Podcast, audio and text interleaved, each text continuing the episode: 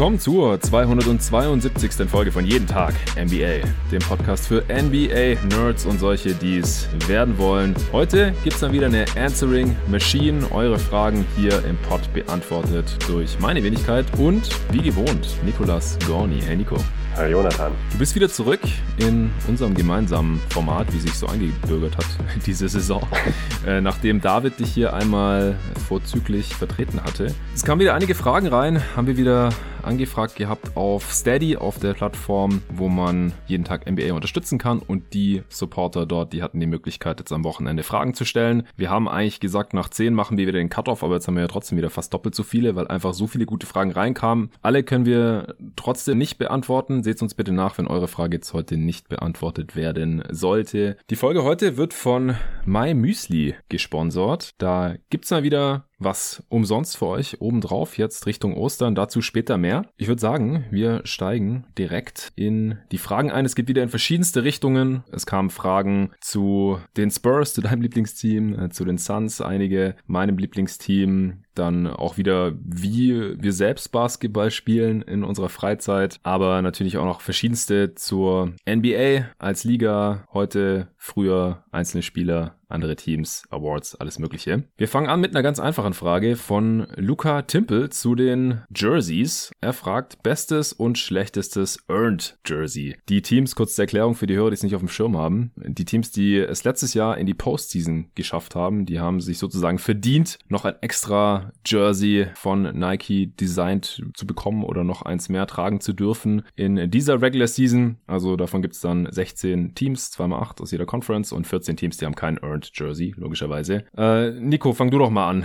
Was hältst du von den Earned Jerseys, mal so ganz im Allgemeinen? Äh, in der Summe ziemlich wenig. Das liegt, vor allem, das liegt eigentlich daran, dass äh, in dieser Saison irgendwie die Jersey-Flut gigantisch wirkt auf mich. Ich habe das Gefühl, dass alle paar Wochen irgendwelche neuen Editionen rauskommen, die dann auch teilweise mit fragwürdigen, äh, fragwürdigen jetzt gar nicht mal Designs, aber Farbkombinationen, wo ich mir immer denke, bestes Beispiel ist immer noch, ähm, ich glaube, es waren die Bucks, das sind jetzt nicht die Earned Jerseys, aber die haben so ein Trikot in einem Blauton, der mhm. super krass zu den Mavs passt. Und ich weiß nicht, ob ich ein ganzes Spiel gedacht habe, die Mavs spielen. Das habe ich auch total total genervt, weil ich dachte so, ey, was hat diese Farbe mit den, mit den Bugs zu tun, also auch historisch. Ja. Ähm, bei den Earn Jerseys habe ich mich wirklich schwer getan, mir wirklich welche rauszupicken, die mir ganz gut gefallen. Das kann ich mal vorab sagen, also es gibt keins, wo ich sagen würde, das finde ich richtig geil. Ja, Ging mir auch so. Also ich habe bei keinem gedacht, boah, äh, hätte ich jetzt gerne oder muss ich kaufen. Und das heißt bei mir zumindest einiges, denn ich verliebe mich schnell in Jerseys. Ich habe auch sehr viele, weil äh, ich ja mich dann doch nicht davon abbringen lasse, hier und da mal ein Jersey zu bestellen, wenn ich das einfach richtig schön finde oder ich eh schon immer mal eins haben wollte von dem Spieler oder von dem Team. Und ich finde auch, also zu deinem ersten Punkt noch, ich finde, es nimmt so langsam ein bisschen überhand. Also früher war das ein bisschen simpler. Also da hatte man einfach ein Home Jersey, ein Away Jersey. Home Jersey war eigentlich immer weiß. Away Jersey war immer irgendwie dunkler oder bunt.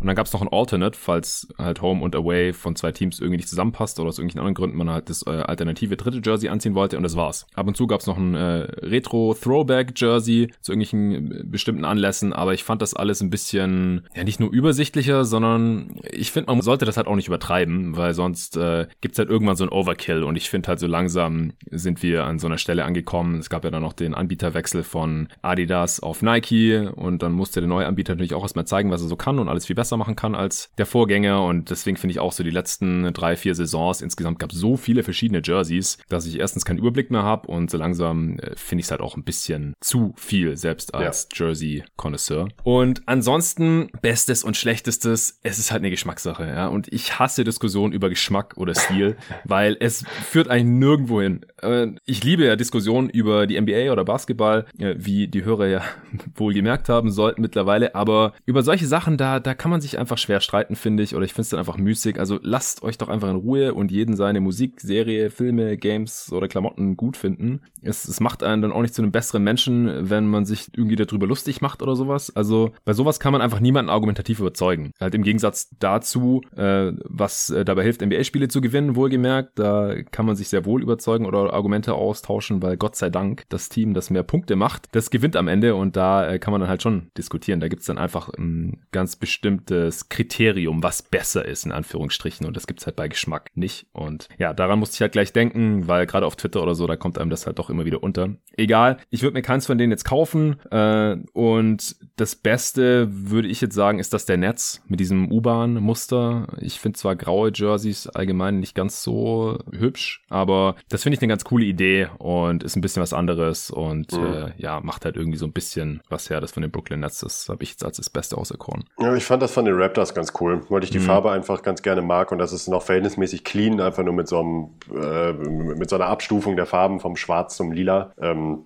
ja, Nuggets fand ich auch noch ganz okay, muss ich sagen. Ja, aber das sieht auch aus wie eins, das sie schon mal hatten, oder? Ja, das ist es halt. Das habe ich mir auch gedacht. Ich dachte auch so, okay, wo ist jetzt die Innovation? Ja. Aber ähm, das ist bei fast allen so, dass das Jersey ja, irgendwie aussieht, als wäre es schon mal da gewesen. Bei den Nets halt nicht. Ich finde auch, dass der Lakers ganz cool. Ich mag die schwarzen Lakers-Jerseys einfach irgendwie, auch wenn das natürlich gar nicht die klassische Farbe der Lakers ist, aber auf lila oder dunkelblau, violett, wie auch immer, da fahre ich echt nicht so ab bei den Lakers. Und äh, das Gelbe ist natürlich ganz cool, aber die, die schwarzen, die fand ich schon immer ganz, ganz nice. Auch früher Kobe schon im schwarzen Jersey. Ja. Und ansonsten sehen die Jerseys halt auch oft den äh, Jerseys, die sie schon mal hatten oder die sie sonst haben, viel zu ähnlich, finde ich. Oder außer, dass sie dann irgendwie eine Farbe rausgenommen haben, wie bei den Blazers. Und das mit Abstand Schlimmste, also ich finde jetzt auch keins so richtig schlimm, aber das Einzige, das ich wirklich nicht cool finde, ist das der Sixers mit dieser komischen Glocke da vorne drauf. Ja, das, das sieht einfach nur cool komisch aus. aus.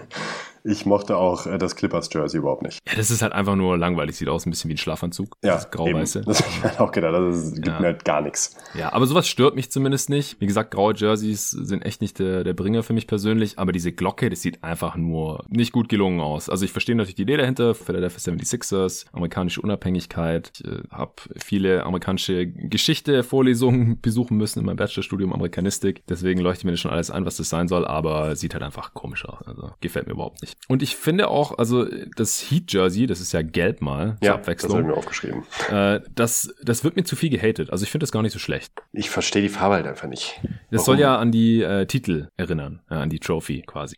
Ja, ich. come on. äh, ja.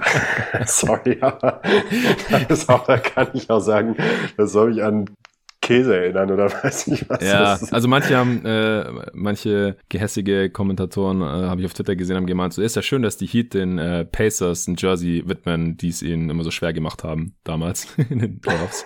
ja. Aber gut, letztendlich äh, haben die Heat ja immer trotzdem gewonnen, deswegen haben sie jetzt hier die Möglichkeit, dieses Jersey in dieser Farbe zu rocken. Aber ich, ich finde es gar nicht so schlecht. Ich, es sieht halt einfach nur sehr ungewohnt aus, die Heat in Gelb spielen zu sehen. Aber alles besser als dieses äh, komische neue Weiß-Jersey von ihnen mit dem Farbübergang. Also das finde ich persönlich einfach nur richtig hässlich. Und die davor, die mhm. Weiß-Jerseys waren nochmal richtig geil. Da habe ich mir auch das Schwarze noch geholt ja. von Dwayne Wade ja. in seiner letzten Saison. Auch blau und äh, pink fand ich sah, sah sehr nice aus. Einfach diese typischen Miami-Farben. Äh, muss man halt tragen können, vor allem pink. Aber das Schwarze war richtig fett und dieser komische Farbübergang geht gar nicht, meiner Meinung nach.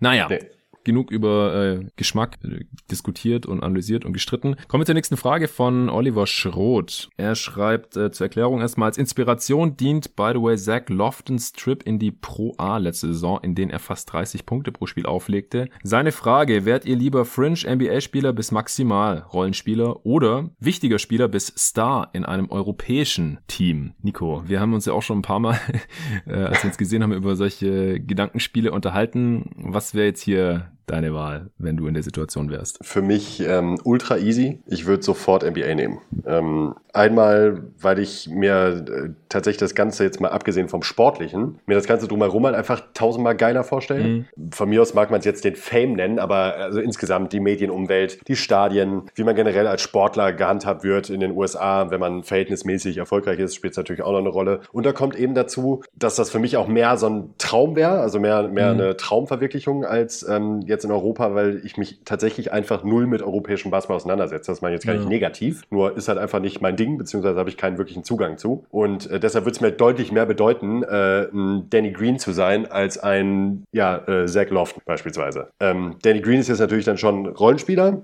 auch nicht viel mehr. Ähm, insgesamt, ja, Geld spielt wahrscheinlich so auch noch eine Rolle, weil ich glaube, je nach Team in Europa, es kommt dann natürlich drauf an, kann man selbst als Rollenspieler in der NBA mehr verdienen. Ja, auf jeden Fall. Ähm, Gehe ich jetzt einfach mal von aus. Dazu kommt dann weniger Druck tatsächlich. Also man hat natürlich sportlich immer Druck, aber ähm, ist halt auch wieder was anderes, als wenn man Star ist. Und ich finde das Gesamtpaket eigentlich ziemlich eindeutig für meine Bedürfnisse. Und ich bin auch nicht der Typ, ich brauche, muss nicht immer im Rampenlicht stehen. Deshalb mhm. ähm, finde ich so einen Rollenspieler eigentlich deutlich angenehmer, glaube ich, vom alltäglichen Leben her. Ja, also ich persönlich, also ich sehe das alles so ähnlich wie du. Ich würde es auch auf jeden Fall erstmal ein paar Jahre in der NBA probieren, weil äh, man weiß ja nie. Vielleicht, wenn man sich den Arsch aufreißt und dann kommt man in eine Situation, wo man zeigen kann, was man drauf hat, dann kann man es vielleicht auch noch in eine größere Rolle in der NBA schaffen oder sich da richtig festbeißen oder sowas. Ich würde halt nicht, äh, wenn ich es nicht sofort in den Kader schaffe oder sofort in die Rotation schaffe, okay, dann bin ich halt der Star in Europa oder so, sondern ich würde es erstmal probieren, einfach um diesen Traum zu verwirklichen. Äh, ich kann auf der anderen Seite, ich habe da auch irgendwie an, an, an Nikola Mirotic gedacht, ich kann den auch sehr gut verstehen, weil der hat echt jetzt ein paar Jahre in der NBA gezockt gehabt, hat einfach gesehen, okay, ich bin hier maximal Starter bei einem äh, mittelguten Team wie bei den Bulls oder so, bis schlechten Team teilweise oder dann halt bei den Bucks irgendwie äh, ein Rollenspieler von, von der Bank bei einem Contender. Und in Europa, also ich habe das jetzt nicht weiter verfolgt, aber es hieß halt damals direkt, okay, der ist jetzt der beste Spieler dort und ich glaube auch der bestbezahlte direkt bei, bei Barcelona und äh, verdient auch ähnlich viel wie in der NBA.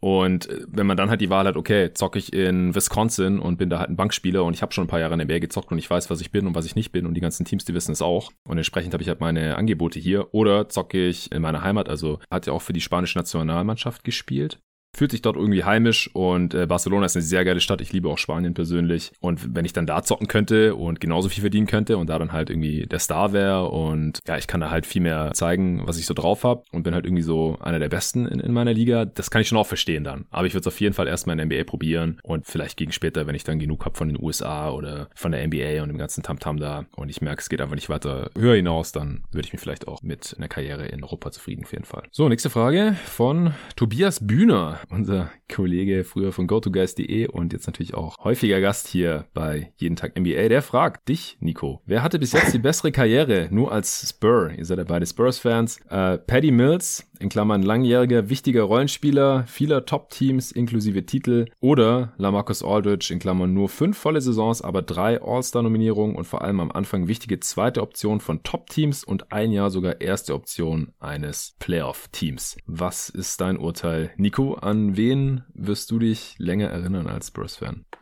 Ja, also ich finde, das ist eine sehr individuelle und emotionale Sache, ja. was man eben, weil es hier tatsächlich nur eigentlich um den, die bessere Karriere als Spur, das heißt ja nicht, dass er sportlich insgesamt besser gewesen sein muss. Ich, mir ist da ein ganz guter Vergleich eingefallen, ähm, und zwar Jodannes Haslam und Chris Bosch. Hm. Das ist, geht auch so grob in die hm. Richtung. Also Haslam, äh, so, so, gerade die letzten Jahre kann man jetzt auch wirklich nicht mehr werten, weil er hat ja im Grunde seit 2015 nicht mehr als sechs, sieben Minuten im Schnitt noch gespielt. Hm. Ähm, die letzten Jahre, da war er eigentlich auch mehr äh, irgendwie eine Galions- bzw. ein Aushängeschild für die Franchise als noch wirklich ein sportlicher Bestandteil. Aber hat auch eben bei Championship-Teams eine recht wichtige bzw. Rollenspielerrolle eingenommen und ihn wird man wahrscheinlich deutlich mehr mit Miami als Team und mit dem Miami Heat assoziieren als in Chris Bosch, auch wenn er da natürlich auch seine Titel geholt hat, aber bei Bosch könnte es halt eben auch Toronto sein. Und ähnlich finde ich es halt, ist es halt bei Aldridge und Patty Mills. Also Aldridge äh, kann man auch irgendwie mit den Blazers verbinden. Rein sportlich war das jetzt für mich keine Frage, da würde ich auf jeden Fall Aldridge nehmen, weil er hat halt einfach nur mal mehr gerissen, auch wenn der Zeitraum deutlich kürzer war, ähm, mhm. womit ich Paddy Mills Leistung gar nicht schmälern will. Ähm, emotional wäre es für mich auf jeden Fall Paddy Mills, ganz einfach, weil er der letzte Verbliebene der Beautiful Game Spurs ist und auch halt der längste Spur aktuell im Kader, also der am längsten im Team ist. Dementsprechend ist die Identifikation da einfach größer.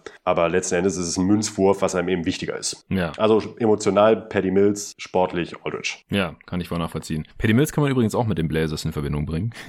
Interessanterweise ja, war auch mein Teammate von Aldridge dort. Noch eine Frage zu den Spurs. Würde der Basketball, den die 2012 bis 14 Spurs gespielt haben, noch heute funktionieren. Die haben teilweise mit 3 out, 2 in gespielt, hatten aber dennoch ein gutes Spacing, vor allem aber zwölf super intelligente Spieler. Ja, vielleicht äh, fange ich jetzt erstmal an, du hast ja sicherlich auch eine Meinung dazu. Also ich würde sagen, prinzipiell auf jeden Fall. Die müssten halt ihr Game ein bisschen an die dreierlastigere Liga anpassen, weil mit der Dreierrate von damals, da wären sie heute mit riesigem Abstand allerletzte der Liga. Sie hatten viele Schützen, deswegen glaube ich halt auch, dass sie das hinbekommen könnten, ihr Volumen da einigermaßen unproblematisch nach oben zu fahren und dann halt auch Defense teilweise anzupassen, müssten vielleicht ein bisschen öfter mit äh, Duncan Dior starten gegen die meisten Teams, statt mit Duncan und Splitter. Einfach, dass sie nicht so oft zwei traditionelle Bigs drauf haben und defensiv dann ein bisschen mobiler sind. Duncan war da ja auch schon ja 36, 37 Jahre alt, nicht mehr ganz so mobil unterwegs. Vielleicht auch dann halt noch ein paar Mal richtig small gehen mit Kawhi auf der 4 dann und dann halt einen Shooter mehr reinnehmen. Ansonsten würde ich, sehe ich jetzt nicht, wieso sie heute nicht mehr mitspielen können sollten. Es war ein extrem gutes Team an beiden Enden des Feldes. Sehr tief auch. Wie gesagt, für damalige Verhältnisse schon ziemlich viele Shooter. Nur müsste halt das Volumen dann noch ein bisschen bisschen hochgehen, um da heute mitzuhalten. Ja, da würde ich mir anschließen. Also letzten Endes kann man es eigentlich so platt sagen, dass sich Qualität durchsetzt und äh, genau wie unser Fragesteller es ja auch schon gesagt hat, dass äh, die Qualität der einzelnen Spieler und die Spielintelligenz so hoch war, dass ich da überhaupt nicht zweifeln würde, dass sich drei Hall of Famer wie äh, Ginobili, Tim Duncan und Tony Parker nicht auch heute ihre Wege suchen würden, gerade eben mit diesem Supporting Cast, wo jeder passen konnte, jeder mit Abstrichen werfen konnte und eben genau ins System gepasst hat. Da würde ich mir überhaupt keine Sorgen machen. Kawhi hatte man auch noch dazu, der wird auch irgendwann Hall of Famer sein, äh, damals vielleicht noch nicht auf dem Level, aber man hat auch eben dadurch so moderne Elemente, die man heute gebrauchen könnte, eben Wingstopper mit Kawhi, äh, Athletik, äh, Veteranship, also ähm, wenn es bei den Utah Jazz funktioniert, heute in der Regular Season zumindest, mhm. in einer ähnlichen Form, dann wird es wahrscheinlich bei den Spurs, die ich halt auch von damals im Vergleich zu den Jazz heute noch einen ganz Ticken für talentierter halte, ähm, auch locker probieren, äh, funktionieren. Und der ja. Zusammenhang mit den Dreiern stimmt, allerdings haben die auch ihre Dreierrate in den Playoffs deutlich hochgefahren im Vergleich zur Regular Season. Mhm. Hast du die gerade vor dir, die Dreierrate von den Playoffs? Ähm, Weil in der Regular Season ja. 12, 13 habe ich jetzt mal geschaut gehabt zum Beispiel, da waren sie halt bei 26 Prozent Dreierrate, also 26 Prozent ihrer Würfe waren Dreier und heute hat halt das äh, schlechteste Team, in Anführungsstrichen, ja, ist ja nicht unbedingt ein Qualitätsmerkmal, wenn man viele Dreier nimmt, aber um halt ein gewisses Spacing zu erzeugen, muss halt eine gewisse Dreierrate da sein heutzutage, wie ich es einfach mal simplifiziert ausdrücken und die äh, Teams mit den niedrigsten Dreierraten, die bewegen sich halt heute auch deutlich über 30 Prozent. Das heißt, die sind halt mal 5 Prozent niedriger als heute das Team, das die wenigsten Dreier nimmt. Die Cleveland Cavaliers sind das tatsächlich. Also in den Playoffs 2013 war die Dreierrate genauso 25 Prozent, ja. sehe ich gerade. Wahrscheinlich 2014 war das dann, als sie dann auch tatsächlich den Titel gewonnen haben. Ja, 27 Prozent dann 2014. Ja, also ja. Müsste, müsste man Und damals gab es halt auch Teams, die schon äh, deutlich mehr geballert haben. Also die Hawks und Rockets damals auch schon über 40 Prozent. Also wie gesagt, sollten sie dann wohl ein bisschen anpassen. Könnten sie aber auch, weil äh, ich habe es mir nochmal genau angeschaut. Also Danny Green hat damals schon äh, 10 Dreier auf 100 Possessions gelatzt ungefähr und 43 Prozent getroffen. Mills übrigens auch 10,1, 40 Prozent getroffen. Ginobili fast 9 Dreier, 35 Prozent. Neil auch. Äh, Steven Jackson. 8 Dreier bei 27 Prozent in 55 Spielen. Der war schon ein bisschen durch. Matt Bonner als Big auch solide. 7 drauf, 100 Possessions, 44 Prozent. Und äh, Kawhi, ja, da gab's schon, gab's schon genug Shooter im Kader, würde ich sagen. Ja, das glaube ich auch. Gut, nächste Frage von Tim Winter. Eine kleine Recherchefrage, die vielleicht ganz lustig sein könnte. Sowas magst du bzw. ihr ja. Zwischen welchen Teams gab es, seit es die aktuellen Teams gibt, also seit Seattle nach OKC gezogen ist, die meisten Trades? Hat in diesem Zeitraum jedes Team mal miteinander irgendwie getradet? In Klammern seien es sowohl Spiele als auch Picks oder Geld. Zwischen welchen Teams gibt's hier den meisten Austausch und zwischen welchen den wenigsten? Gibt es überhaupt Teams, die in diesem Zeitraum noch nie was miteinander zu tun hatten? Viel Spaß bei der Recherche. Also, ich habe es mir mal angeschaut. Da gibt's so eine Trade-Matrix auf Basketball Reference, äh, was sowieso die Go-To-Seite ist für NBA-Historie. Die haben für fast alles eigentlich eine, eine Seite oder Stats, sofern das halt irgendwie erfasst wurde. Und Trades äh, haben sie zum Glück drin. Das Problem ist nur, man kann es nicht zeitlich einschränken und ich hätte jetzt nicht gewusst, wie ich sonst irgendwie seit 2008 hätte recherchieren können, welche Trades da stattgefunden haben. Also ich kann es mir nur All-Time leider anschauen, beziehungsweise soweit wie halt diese, dieser Datensatz von Basketball Reference zurückreicht. Äh, du, du hast da auch nichts weiter rausfinden können, oder Nico? Nee, leider nein. Ja, also ich habe die Matrix gerade vor mir.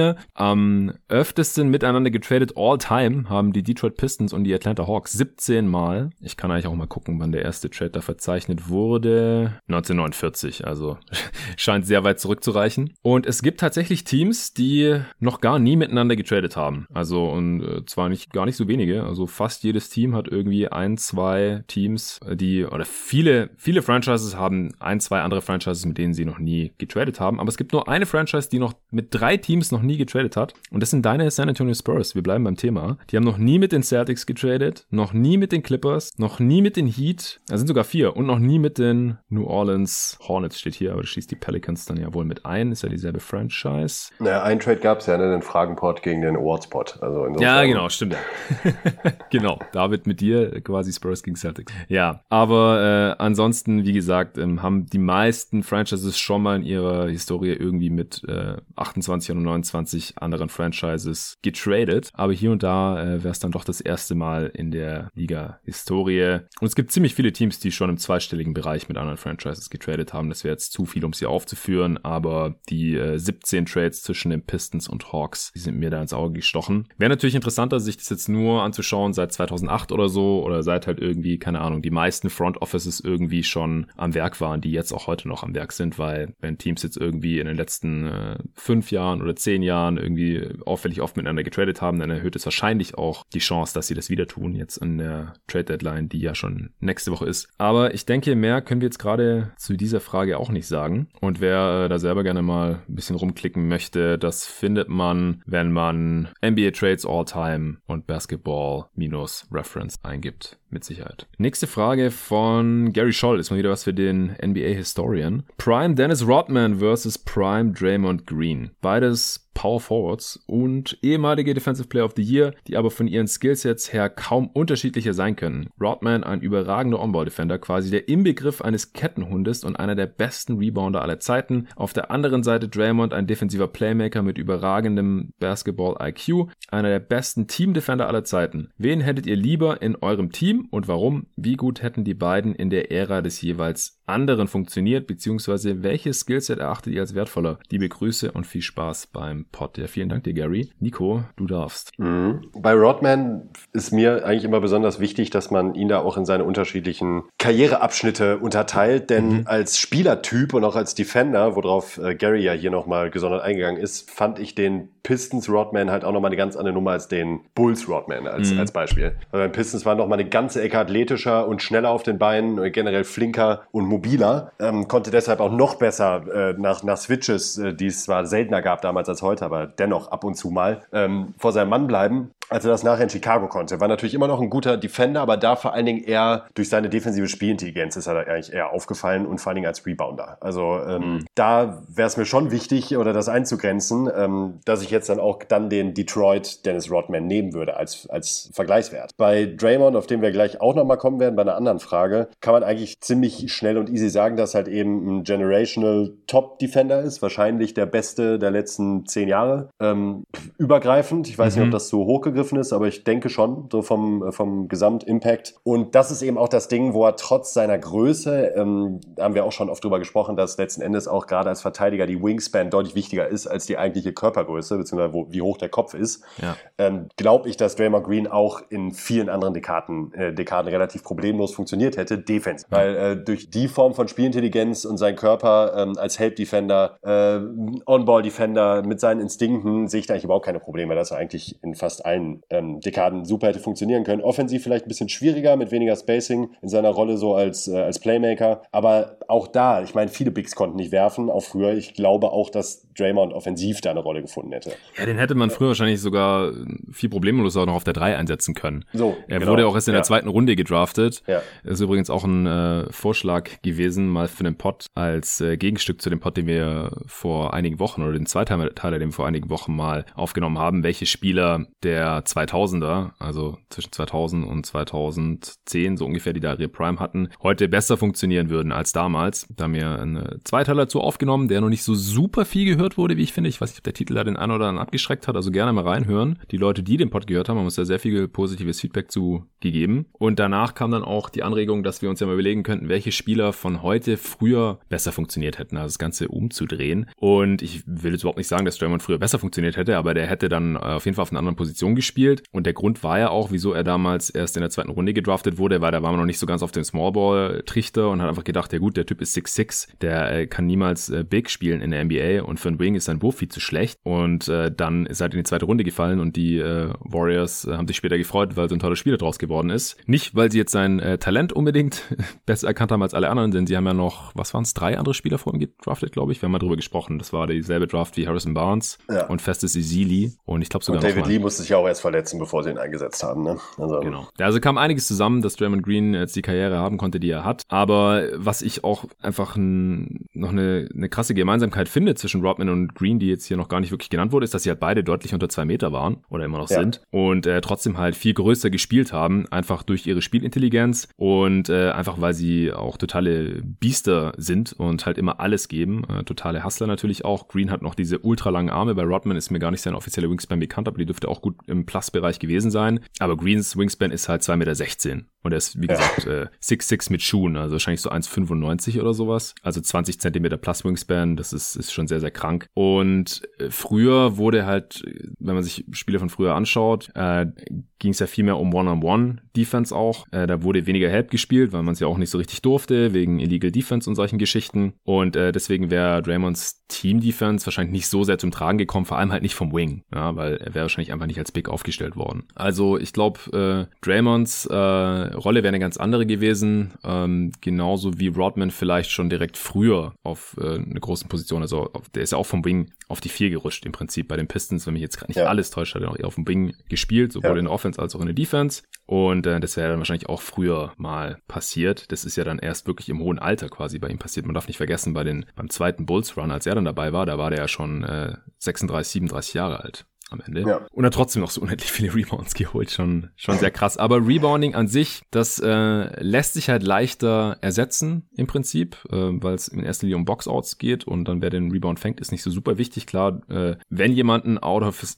out, out of his area Rebounder war, dann Dennis Rodman, der halt Rebounds geholt hat, in die sonst keiner reingekommen wäre von, von seinen Teammates. Aber ich glaube trotzdem, dass halt Draymonds Team-Defense ähm, jetzt im, im Vakuum, jetzt so jeder in, in seiner Zeit, äh, einfach so unglaublich gut war, dass ich mich eher dafür entscheiden würde. Aber ich kann ja. Rodman auch nicht so richtig beurteilen. Ich habe nicht annähernd so viel gesehen von ihm, wie wahrscheinlich viele Hörer oder wie auch du, weil ich einfach niemand bin, der unendlich viel Zeit darin investiert, sich alte Tapes reinzuziehen. Ich schaue einfach die aktuelle Liga und äh, das halt auch schon seit ich die NBA verfolge. Ich habe nicht wie du eine riesige Pontel DVD-Sammlung von äh, X Spielen aus, aus den 90ern 70ern oder 80ern, einfach weil mich das interessiert. Äh, und deswegen will ich den Vergleich jetzt gar nicht so wirklich anstellen. Aber das wollte ich noch dazu gesagt haben bei dem Spiel. Ja, dazu würde ich auch nur ergänzen, dass also auch bei Rodman ist meine Sample Size auch begrenzt. Also ich würde sagen, aus der Pistons-Zeit habe ich auch nicht mehr als 15 Spiele vielleicht gesehen. Ja, aber das ist halt wahrscheinlich 15 mal so viele wie ich. Ich habe wahrscheinlich eins gesehen, wenn es hochkommt. Ja gut, Gegen aber trotzdem ist es auch, also ja. nach heutigen Standards würde man äh, sagen, ist Small Sample Size. Ne? Auf jeden aber, Fall. Ja, das, aber das, das zusammen mit Artikeln und Analysen und so weiter kann man sich ja dann schon zumindest so ein Bild draus ziehen. Ja. ja, ähm, ob das jetzt wirklich zu 100% valide ist, das will ich mir jetzt gar nicht anmaßen, das zu behaupten. Aber ich würde ja eigentlich in sämtlichen Punkten zustimmen. Also ich glaube, dass als Team Impact Defender ähm, Green wahrscheinlich noch höher anzusiedeln ist. Als Individualverteidiger würde ich auf jeden Fall Rodman nehmen. Ja. Ähm, vom Gesamtding glaube ich aber auch, dass Rodman heute in der Liga mehr Probleme hätte als Draymond früher. Und das ist eigentlich auch ziemlich leicht begründet, denn offensiv ja. ist Rodman schon ein Problem. Ja. Und auch noch mehr als Green. Der Green kann wenigstens mal dribbeln und auch ein bisschen initiieren und Fastbreak laufen und so weiter. Das und Green macht ja schon nur fünf Punkte pro Spiel jetzt diese Saison genau. oder sowas. Also Rodman, der hat so viel weniger gemacht noch offensiv, dass ich weiß nicht, ob man das noch wirklich groß aus, ausbügeln könnte. Und auf die fünf nee, würde man ihn ja trotzdem nicht stellen. Nee, eben. Man erinnert sich an die Serie Memphis gegen die Warriors, wo Tony Allen halt Muttersehen allein stehen gelassen wurde ja. für die ganze Serie letzten Endes, also einfach nicht beachtet wurde offensiv. Das ist auch schon eine und, Weile her jetzt. Ja, und die sind jetzt körperlich, beziehungsweise von der Größe auch nicht so weit auseinander. Ähm, also könnte ich mir vorstellen, dass man Rodman halt ähnlich behandeln würde. Und ich weiß nicht, ob er das dann mit seiner Defense und seinem Rebounding irgendwie impactmäßig aufwiegen kann. Ich stelle es mir schwer vor in der heutigen NBA, in den Playoffs. Ja. Ja, wir haben noch zwei weitere Fragen zu Draymond bekommen. Eine äh, anonym, auch zum ersten Mal, dass eine Frage anonym behandelt werden sollte, aber machen wir natürlich. Ist Draymond Green der einzige Grund dafür, dass die Warriors eine Top-Defense stellen? Also diesmal fange ich wieder an, vielleicht, äh, die Warriors haben keine Top-Defense, äh, würde ich da zuerst mal kurz anmerken. Also Top-Defense, ohne jetzt irgendeinen Zahlenzusatz, das würde ich wirklich nur verwenden, wenn es eine Top-3-Defense ist oder sowas. Also Top-Defense der Liga, da muss man halt einfach irgendwann einen Cut machen und äh, Stand heute stehen die Warriors na, wo haben wir sie? Auf der 7.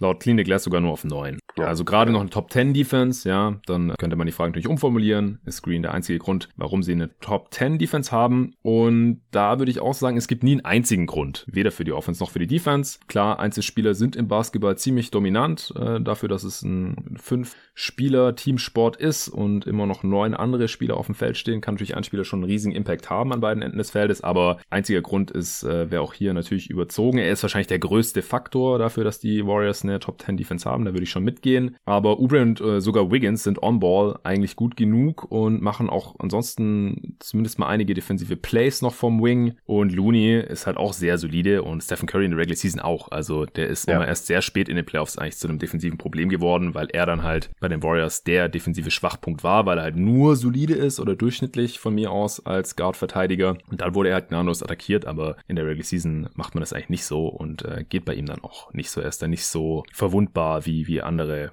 noch viel kleinere Guards, die defensiv noch viel schwächer sind. Er spielt auch generell dieses Jahr auch, finde ich, auch nochmal gesondert. Eigentlich eine ziemlich gute defensive Saison. Ja. Also, wenn ich ihn gesehen habe, finde ich das echt immer ordentlich. Ja, ja, auf jeden Fall. Das, äh, glaube ich, wird auch unterschätzt bei ihm. Wie siehst du Draymonds defensive Saison? Beziehungsweise, wir können gleich die nächste Frage noch mit reinnehmen. Äh, warum kommt Draymond in keiner Defensive Player of the Year Diskussion vor, fragt Stefan Bendig. Ja, das ist leicht beantwortet mit dem Team Record vor allen Dingen. Hm. Ganz einfach, also aktuell auf Platz 9, wenn ich mich nicht täusche, die Warriors. Ja ist schon schwierig dann. Also äh, das ist eigentlich ähnlich wie beim MVP.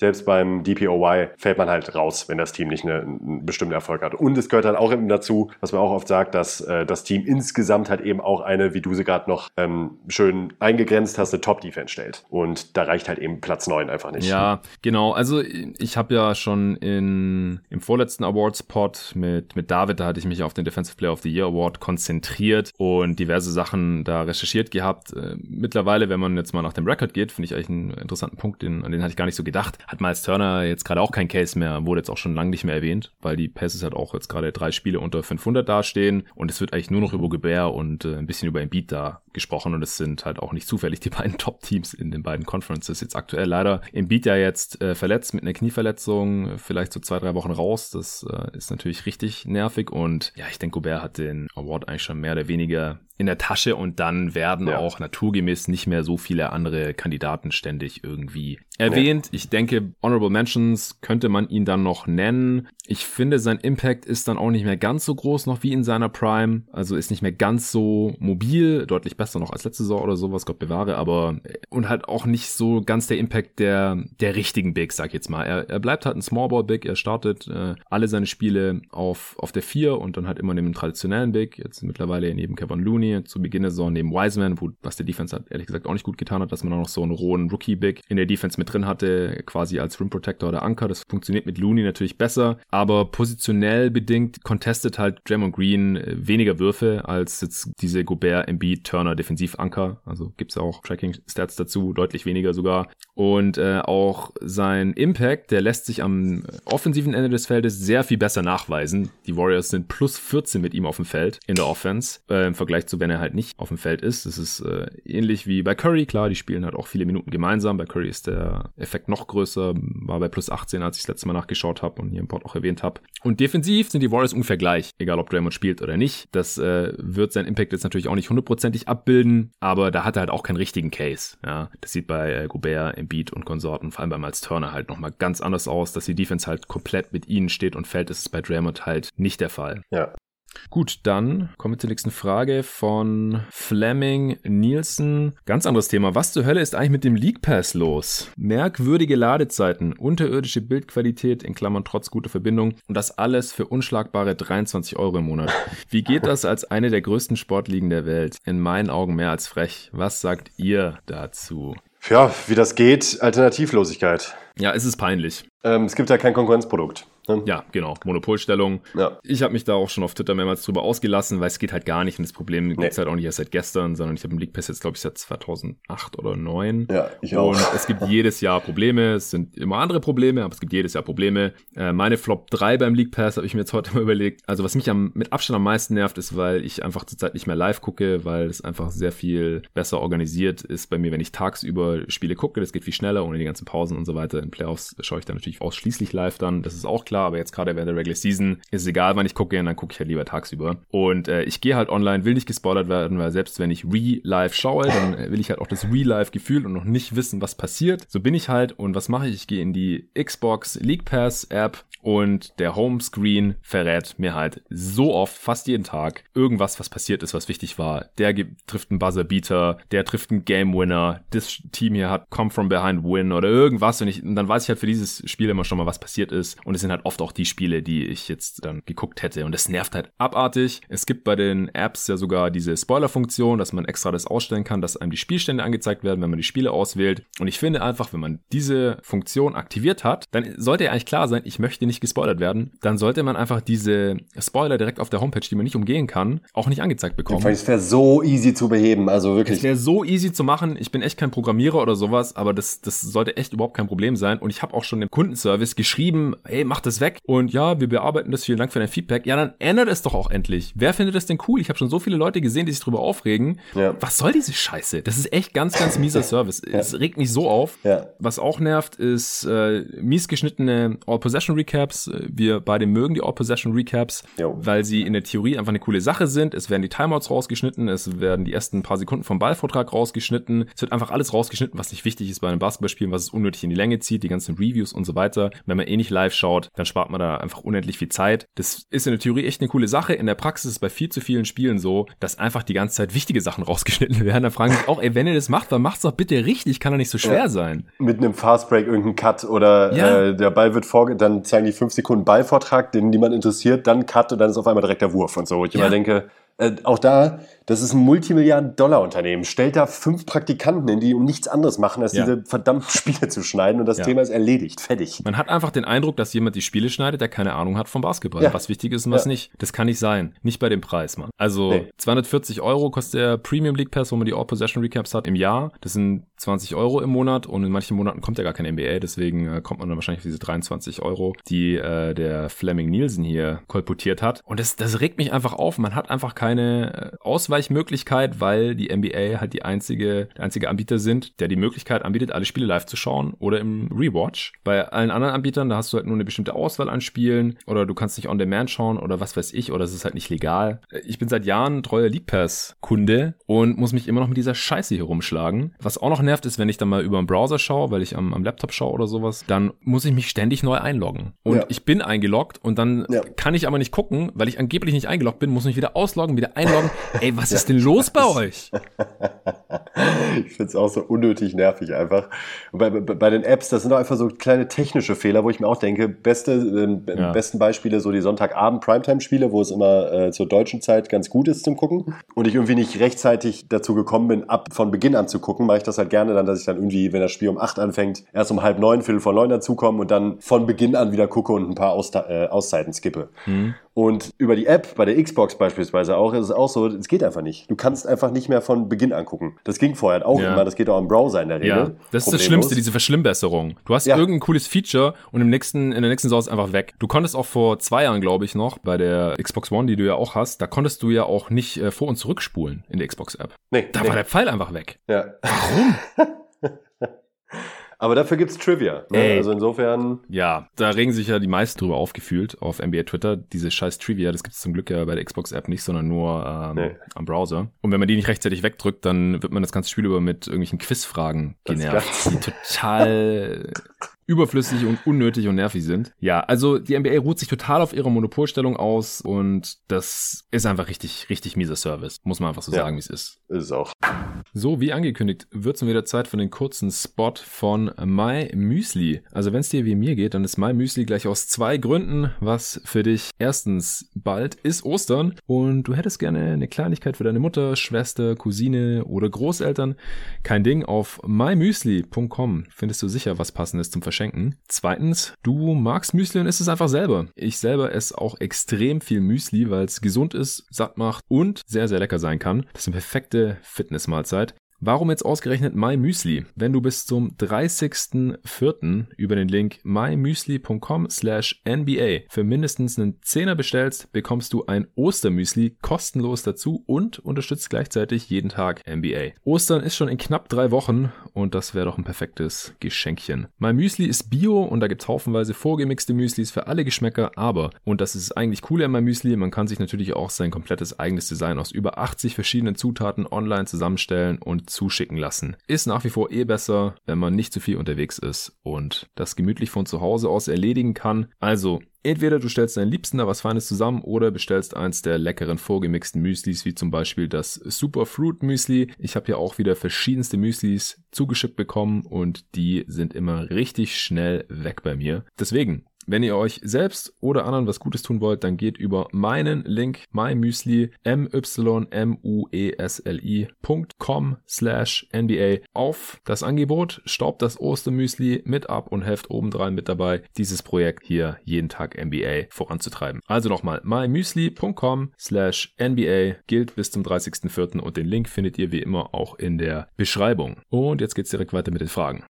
Gut, nächste Frage. Nathan Juhl sagt, im Podcast gestern mit Arne habt ihr gesagt, ihr seht keine Championship für die Suns. Da stimme ich euch auch zu. Aber angenommen, sie würden sie dieses Jahr gewinnen. Auf wen würdet ihr aktuell als Finals MVP tippen? Hier muss ich erstmal richtig stellen. Also wir haben nicht gesagt, dass äh, wir keine Championship für die Suns sehen. Also wir haben gesagt, die sind Contender und Contender ist per Definition, dieses Team kann die Championship irgendwie gewinnen, sonst sind sie kein Contender. Also irgendeine Chance muss da sein. Wir haben das nicht näher definiert. Arne hat gesagt, Championship eher nicht, aber auch da, wenn man sich das genau überlegt, eher nicht heißt halt, dass die Chance unter 50 50 Prozent ist, wahrscheinlich. Und das ist halt eigentlich für jedes Team gerade unter 50 Prozent. Es gibt keinen äh, überwältigenden Favoriten jetzt gerade, wo man sagen könnte, es ist wahrscheinlicher, dass die gewinnen, als dass sie nicht gewinnen, selbst bei den, bei den Lakers. Es gibt selten ja. ein Team, das eine Chance von über 50 Prozent hat, äh, noch lange bevor die Playoffs beginnen. Genau. Die einzige Ausnahme die letzten Jahre waren wahrscheinlich die Warriors, dass selbst bei den Wettanbietern und sowas, sie halt immer der überwältigende Favorit waren, auch schon vor Start der Regular Season oder so. Ja.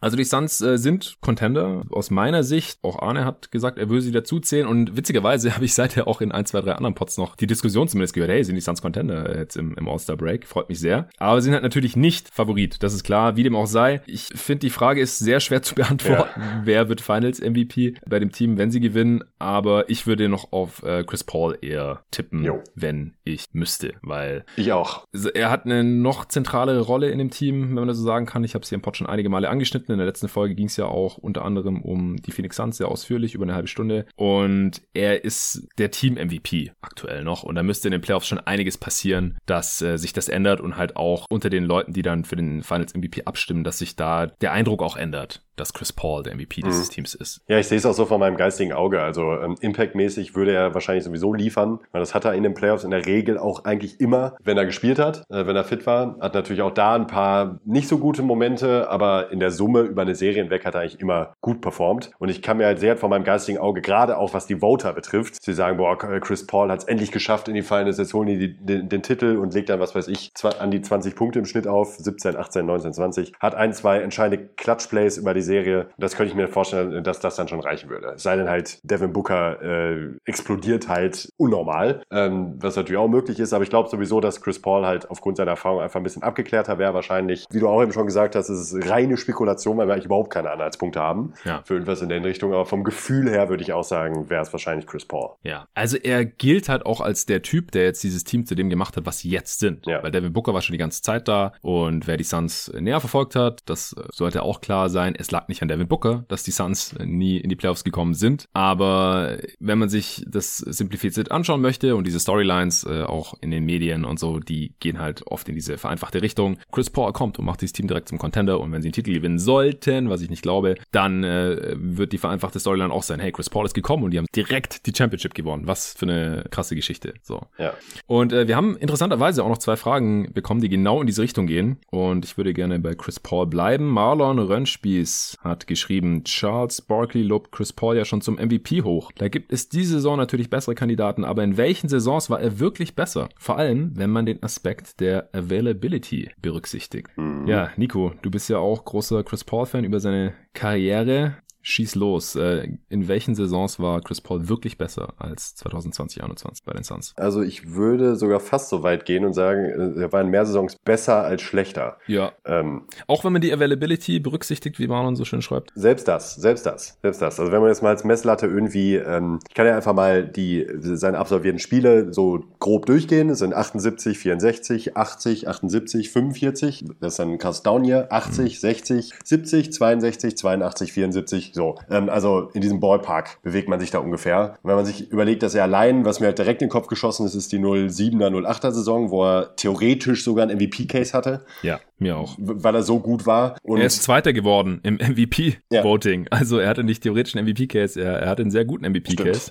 Kobe hat 1100 Punkte bekommen und war MVP 2008. Und Chris Paul in der Age 22 Season wohlgemerkt hat 894 Stimmen bekommen. Also ja, das äh, war schon war schon ein richtiger MVP-Case auf jeden Fall. Und äh, vor Garnett, vor LeBron und so gelandet. Ja, ja, ja, so 0809 war es dann halt LeBron auch eine der besten Saisons aller Zeiten. Da wird es dann schwer für Paul, auch wenn seine Saison auch richtig, richtig gut war. Ähm, aber sonst durch die Bank gibt's halt gute fünf Saisons, würde ich sagen, von Paul, die ich über dieser auf jeden Fall nehmen würde. Und da auch auf, aufgrund von ganz klaren Kriterien. Er war eigentlich allen noch defensiv besser, war noch mobiler, immer höheres Volumen und effizienter zusätzlich. Äh, dazu noch größere Spielanteile als jetzt. Also ja. da gibt's halt eigentlich fast unzählige Kandidaten, die ich halt über den aktuellen Chris Paul nehmen würde. Was was nicht heißt, dass er jetzt nicht immer noch sau gut ist, aber das spricht eigentlich nur für ihn. Dass er halt ja, mit genau. 35 immer noch solche Leistungen abrufen kann, dass man so eine Frage sich überhaupt stellen kann. Ja, also ich habe auch direkt an die 2008-Saison gedacht, weil er war einfach noch, noch viel mehr The Man als heute und in quasi halt allen Belangen besser als heute. Und auch bei den Clippers, die Saison 2014, 15 hatte ich mir da nochmal genau angeschaut, da hat er die alle 82 Spiele gemacht, wenn man halt jetzt einen großen Wert auf die Availability legen möchte, weil man kann von mir aus schon alle Saisons rausschmeißen, in denen er deutlich unter 70 Spielen gemacht hat, von mir aus. Aber dann bleiben halt auch immer noch ein paar Saisons über, wo er 78, 80 und eben diese 82, 74 und so weiter gemacht hat. Und die Saison 2014, 15, also da, da waren die Clippers halt auch richtig gut, 56 Spiele gewonnen, obwohl Blake 15 Spiele verpasst hat. Und der Rest des Kaders war jetzt mal abgesehen von äh, der Andre Jordan und J.J. Reddick auch echt nicht geil. Nee. Also da waren so Glenn Davis und ein alter Hiro Türkulu und, und solche Spieler unterwegs noch von der Bank. Äh, alter Jamal Crawford. Also ja, das äh, war, war schon so der beste Bankspieler war, war Austin Rivers so ungefähr. Also das, das war schon eine sehr, sehr krasse Saison von ihm. Da, zu der Zeit wurde natürlich einiges schon von den äh, Curry Warriors überschattet. Und in der ersten Runde dann also super Playoffs dann gespielt und in Game 7 noch den Game Winner gegen Timmy getroffen, Spurs rausgehauen. Und dann kam äh, die. Das war ein krasser Wurf. Das, ja, war, war auch eine krasse Serie. Und dann kam äh, die zweite Runde, da war er dann auch verletzt und das Debakel gegen die Rockets. Also wo sie da in Spiel 6 quasi schon mit mehr als einem Bein in den Western Conference Finals ja. standen und dann gab es die Aufholjagd ja. der Rockets ohne James Harden, weil der Kacke war und dann haben da Josh Smith und Corey Brewer und Co. im Prinzip die Rockets äh, nochmal in Game 7 geschossen und das haben die Clippers dann auch noch verloren. Also das äh, in den Playoffs war das dann natürlich mies und das bezeichnet ja leider auch Chris Pauls Karriere bisher so ein bisschen. Ich hoffe natürlich äh, für ihn, aber auch als Suns-Fan, dass er jetzt in dieser und in, in der nächsten Saison vielleicht äh, da nochmal einiges korrigieren kann und zumindest mal vielleicht in die Conference Finals kommt oder so. Mal sehen. Aber Regular Seasons, da hatte Paul auf jeden Fall schon mehrere MVP-würdigere als diese. Ja. Noch eine Frage zu einem Suns MVP von Christoph Leersmacher. Devin Booker MVP. Kann Devin, wenn er so weiterspielt wie zuletzt in dieser oder zukünftigen Saisons der MVP werden? Was fehlt ihm derzeit noch zu den derzeitigen Kandidaten wie Janis, Embiid und Co. Ich finde, ihm fehlt halt noch ein wenig so die Lobby, wie man ja jetzt erst wieder an der All-Star-Nachnominierung gesehen hat. Und Spieler werden halt historisch betrachtet immer erst mindestens einmal in die Top 5 oder so gewählt im MVP-Race, bevor sie dann tatsächlich halt MVP werden. Also da geht eigentlich niemand so von 0 auf 100. Passiert einfach nicht. Also wäre halt dann das erste Mal. Und es gibt wenige erste Male, so krasse erste Male bei NBA Awards und solchen Sachen. Und außerdem sind halt noch mehr Winning Seasons notwendig einfach, damit er das so ein bisschen aufbauen kann. Diesen, diesen Ruf, diese Lobby als Gewinner, bester Spieler von einem sehr guten Team und solche Sachen. Also Phoenix befindet sich einfach äh, jetzt mit Booker in der ersten, in der allerersten Saison, wo sie mehr Spiele gewinnen als als sie verlieren. Und da braucht es wahrscheinlich einfach noch ein bisschen mehr, ein bisschen mehr Teamerfolg, ja. Historie und oder halt auch, je nachdem, wenn das Team dann halt ständig Erster oder Zweiter in der Conference ist, dann äh, muss er jetzt auch nicht unbedingt individuell noch viel besser sein. Aber wenn sie dann halt immer eher so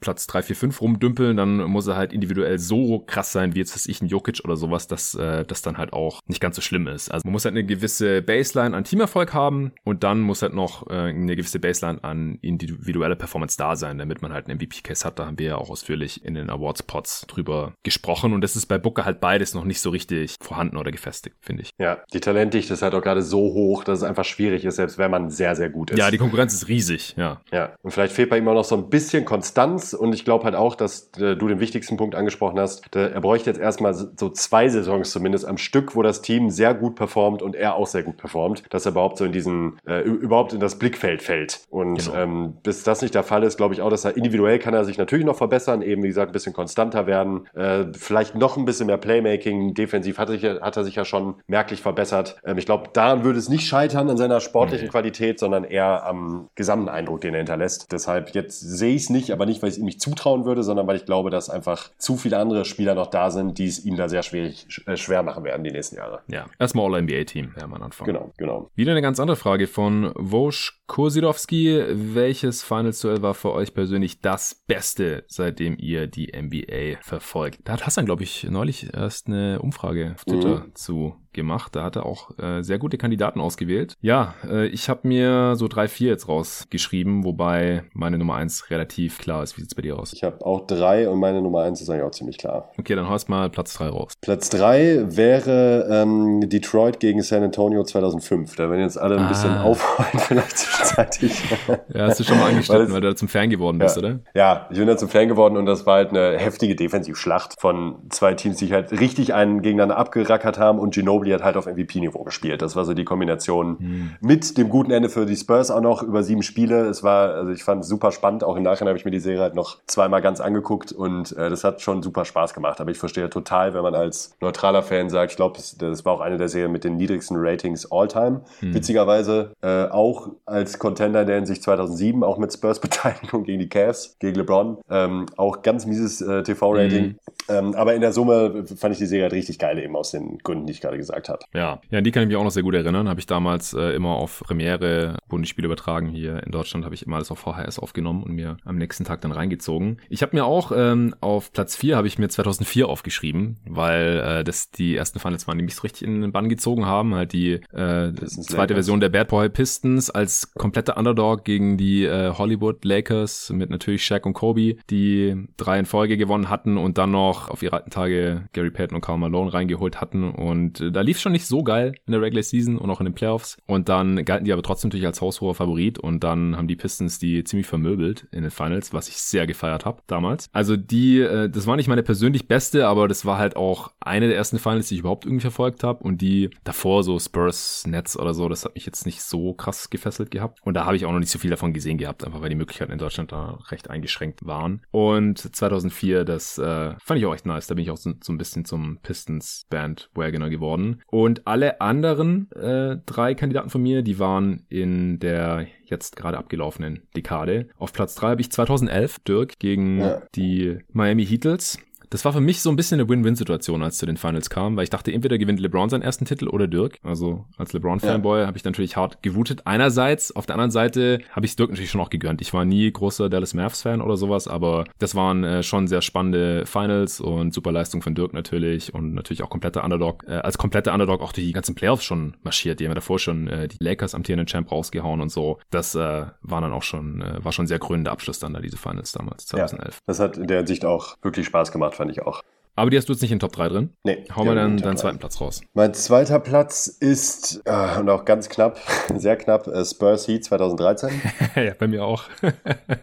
oh Mann. Ja, weil äh, also die Serie ist, glaube ich, basketballerisch vom Gesamtniveau die beste, die ich, an die ich mich erinnern kann. Mhm. Eigentlich seitdem ich Basketball gucke, so was äh, den Gesamt, die Gesamt, eben die Qualität von beiden Teams, dazu die Spannung in den, in den Spielen und die Spannung in der Serie, auch was Adjustments, alles was dazu kommt, die ein, individuelle Spielerqualität, also ohne Ende Hall of Fame auf dem Platz. Ähm, Clash der Spielstile, Stars gegen Roleplayer, bla bla bla. Da gibt es wirklich tausend Storylines. So geil. Äh, dann noch mit so einem historischen Ray Allen-Wurf und ja. äh, Game 7 plus das gute Ende für LeBron, äh, was ich da für mich dann eben, wie bei dir gerade, wie du es gesagt hast, mit Dirk und LeBron für mich eine klare Win-Win-Situation. Entweder die Spurs gewinnen und ich bin happy oder LeBron gewinnt und ich bin happy.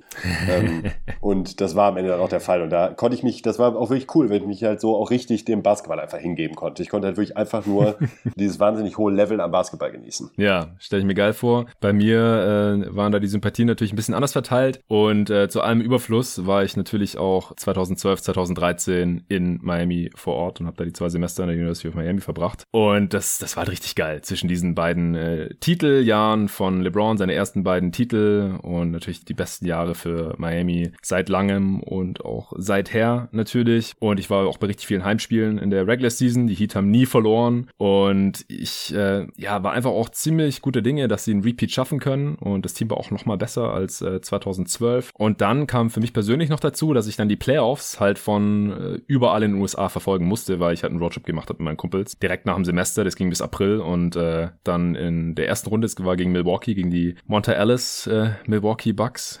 Was war da nochmal? Das haben die nochmal gesagt. Ich glaube, Brandon Jennings und Monta Ellis waren. Die haben gesagt, äh, Bucks in Six oder so war ihr Tipp ja. vor der Serie und dann wurden ja. sie gesweept. Und äh, da habe ich mir noch überlegt gehabt, ob ich zu einem Playoff-Spiel gehe, aber die Karten waren relativ teuer und dann äh, so ein Blowout gegen die Bucks wollte ich jetzt auch nicht unbedingt irgendwie über 100 Dollar für ausgeben. Und dann bin ich los mit meinen Kumpels und dann sind wir quer durch die USA gereist und habe ich halt immer versucht, von unterwegs irgendwo halt irgendwie die Games zu gucken. Habe dann teilweise äh, in New York habe ich äh, Pacers äh, Heat geschaut und dann in in äh, DC in Washington war ich in der Sportsbar, weiß ich noch, da habe ich den Anfang von den Finals äh, schon äh, mitverfolgt. In in wo war das nochmal? In, in Hartford, Connecticut habe ich auch ein Spiel von Pacers gegen Heat geschaut in, in einem Ho ja, das war auch eine geile Serie. Hostelzimmer, ja genau. Also da wollte ich halt auch nichts verpassen und zum Glück war ich halt auch in den USA, wo wo du äh, immer irgendwo NBA schauen kannst. Klar, abends, du gehst in irgendeine Bar oder so, findest irgendwo einen Fernseher und, und dann läuft das da. Ähm, und dann äh, war ich gerade rechtzeitig halt zu den entscheidenden Spielen wieder zurück in Miami, in meiner alten WG und habe dann da Spiel 6 geschaut mit meinen Mitbewohnern. Die waren gar nicht so große NBA-Fans, aber die haben dann da auch mitgeguckt, weil es halt mega das spannende Spiel war und dann halt diese reellen Geschichte, ich weiß noch, ich stand echt vor, vor dem Fernseher da äh, in der Crunch-Time und äh, mega abgefeiert auf jeden Fall. Und dann Spiel 7 war klar, ey, wir, wir können es nicht von zu Hause aus schauen, wir müssen halt irgendwie da an die Marina gehen, da in den äh, Yachthafen von Miami, wo die äh, American Airlines Arena ist. Und äh, da gibt's dann so eine Mall und da gab's so eine Sportsbar. Und da, da waren wir dann und das war so, so krass. Also man muss sich das so vorstellen, dass äh, im vierten Viertel wurde jeder Korb so gefeiert, wie bei der Fußball-WM in Deutschland ein Tor gefeiert wird, wenn Deutschland ein Tor schießt. So wurde jeder einzelne Korb gefeiert. Und Game 7 im siebten äh, Spiel, im, im vierten Viertel will ich sagen, ich weiß nicht, ob du dich noch erinnerst, aber irgendwann war halt klar, so okay, die, die haben wahrscheinlich gewonnen und dann ging's halt richtig ja, ab. Da wurde ja. jeder, jeder Korb und jeder Freiwurf von LeBron war dann halt nur noch so äh, die, die, die Kirsche auf der Sahnetorte so ungefähr. Und das, das war einfach richtig geil. Ich habe da auch noch irgendwo äh, pixelige Handyvideos äh, äh, als Erinnerung, die ich mir ab und zu mal reinziehe. Und danach ging halt einfach nur die Party ab. Wir waren echt nur so pff, einen Steinwurf entfernt dann von der American Airlines Arena und ich bin dann da rüber und dann gab's dann da schon so wie so Flugblätter, so im Zeitungsstil und da war vorne drauf so ein brüllender LeBron und Heat Repeat als Schlagzeile so quer drüber. Richtig geil, habe ich auch noch aufgehoben. Und das, das war schon, war schon was Besonderes. Ich habe lange überlegt, ob ich äh, die Finals vielleicht auf Platz eins hieven soll, einfach weil das für mich persönlich ein ganz krasses NBA- oder Basketball-Erlebnis war, weil ich einfach so nah dran war. Also ich war einfach, äh, keine Ahnung, 500 Meter Luftlinie entfernt von diesem Finals-Spiel. Als passiert ist, leider nicht Arena, weil, äh, falls sich das der eine oder andere Hörer fragt, also die Tickets waren halt unbezahlbar. Vor allem für einen Studenten damals, der gerade einen Roadtrip gemacht hat und total abgebrannt war. Ich konnte mir ja. nicht mal mehr leisten, irgendwo zu übernachten in Miami, weil ich war schon aus meinem äh, WG ausgezogen und habe dann da noch auf der Couch im Wohnzimmer gepennt, weil ich einfach überhaupt keine Kohle mehr hatte. Äh, ich musste mir sogar, glaube ich, Geld leihen fürs Flugticket nach Hause nach Deutschland. also ja, war, war, war richtig krass 2013. Auf jeden Fall ganz vorne mit dabei bei mir. Und auf Platz eins da äh, habe ich 2016 stehen und ich gehe mal stark davon aus, du auch. Ja, klar. Ja, klar. ich glaube, äh, wenn, wenn wir Zeit miteinander verbringen, dann früher oder später kommen wir immer auf diese Serie zu sprechen und ja. äh, schwelgen in, in Erinnerung. Und äh, du warst damals auch in in USA, als äh, ja, Spiel, ich war damals in San Diego. Mhm. Ähm, also auch die ganze Serie war ich in San Diego und äh, habe die da entsprechend auch verfolgt, auch mit Leuten, die nicht ähm, auch mit Leuten, die nicht jetzt unbedingt einer war so ein bisschen Basketball-affin, hat aber auch das letzte NBA-Spiel vor vier Jahren geguckt mhm. oder so. Und der andere hat eigentlich so gar nichts damit am Hut und trotzdem, die saßen halt, was dann auch immer, das ist halt irgendwie Sport, wenn man irgendwie Sport äh, begeistert ist, aber nur im Ansatz, dann nimmt er sowas halt mit, gerade dann bei Game 7 am Ende. Das ja. war, da saßen die halt auch gebannt vorm Bildschirm und haben mir halt auch meine Anspannung und meine Leidenschaft ähm, dann wurden damit auch mit, mit reingezogen irgendwie. Und äh, ja, das Ding war halt, also es war einfach der perfekte Sturm. Äh, in jeglicher Hinsicht, dieser, äh, dieses Comeback ähm, mit den besten LeBron-Leistungen, die es wahrscheinlich gab in seiner Karriere, ja. diese drei Spiele am Stück, äh, wo er einfach so klar der beste Basketballer der Welt war. Emotion ohne Ende. Es war mit Abstand die emotionalste Serie für mich, glaube ich, nahm, neben 2014 äh, Finals. Ähm, die war jetzt nicht die, lange nicht die beste Serie, aber das war für mich auch ziemlich emotional mit den Spurs, dass sie da nochmal das, ähm, den, das Comeback geschafft haben, äh, eben nach der Saison, die du gerade geschildert hast, beziehungsweise nach den Finals 2013. Mhm. Aber dieses Cavs, LeBron James, Warriors, äh, 3-1, Game 7,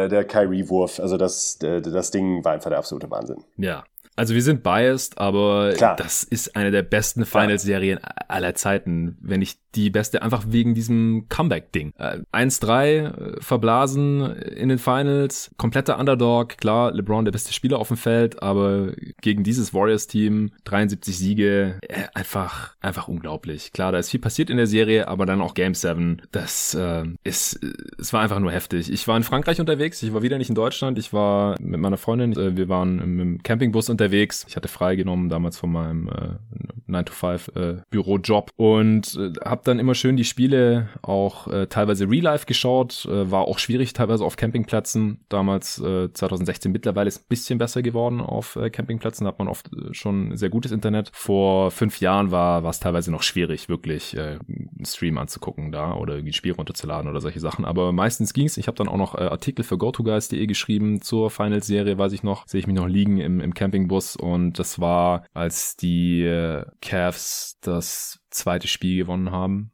und zum 3-2 verkürzt haben. Da habe ich einen Artikel drüber geschrieben. Das war das Spiel, in dem LeBron und Curry, glaube ich, beide 40 rausgehauen haben. Kann das sein? Mhm, was? Ja. Und dann war, stand halt Game 7 an und äh, ich habe dann halt auch zu meiner Freundin gesagt, so, ey, äh, also heute Nacht muss ich live schauen. Also ich weiß, wir haben Urlaub und so, aber heute Nacht ist mir alles egal. Es ist das wichtigste Spiel in LeBrons Karriere und sie ist ja selber auch Basketballerin und sie weiß, was für ein krasser LeBron-Fan ich bin und äh, damals war sie sogar auch noch ein bisschen in NBA äh, mit drin so und wusste, worum es ging und hat dann gemeint, ja, ich gucke auch mit und äh, dann haben wir uns weil es nur an dieser Stelle auf dem Campingplatz einen guten WLAN-Empfang gab, haben wir uns auf so eine Bank direkt an, an diesem Rezeptionshäuschen hingesetzt. Und das war zwar an der Côte d'Azur, da war es nachts auch relativ kühl und es gab ziemlich viele Stechmücken, da haben wir uns da irgendwie so eingemummt in äh, Hoodies und mit einer Decke, glaube ich, noch. Und dann, ja, irgendwann zweite Halbzeit, äh, drittes oder viertes Viertel, ist sie dann irgendwie so auch auf meiner Schulter eingepennt und hing dann irgendwie so auf mir drauf und hat äh, relativ friedlich geschlafen. Und ich habe dann die ganze Zeit versucht, irgendwie nicht so sehr auszurasten, als im vierten Viertel halt richtig spannend wurde. Und äh, dann als äh, LeBron halt diesen legendären Block rausgehauen hat, da, da ist er dann, glaube ich, auch aufgewacht, weil ging dann einfach gar nicht mehr klar bei mir. Und äh, da habe ich dann halt äh, dieses Spiel 7 erlebt auf dieser Bank vor diesem Rezeptionshäuschen da an, an der Côte d'Azur in Frankreich auf dem Campingplatz. Werde ich auch nie vergessen. Ich hatte zum Glück auch ein LeBron-Jersey dabei von den Cavs, das einzige, das ich habe oder damals hatte, so ein, so ein gelbes Retro-Jersey. Habe ich am nächsten Tag auch zum, zum Strand dann äh, gerockt. Ich musste mir dann auch das Kyrie Irving-Jersey holen äh, mit den Sleeves, das schwarze und das LeBron-Jersey von der Serie. Äh, ging nicht anders. Also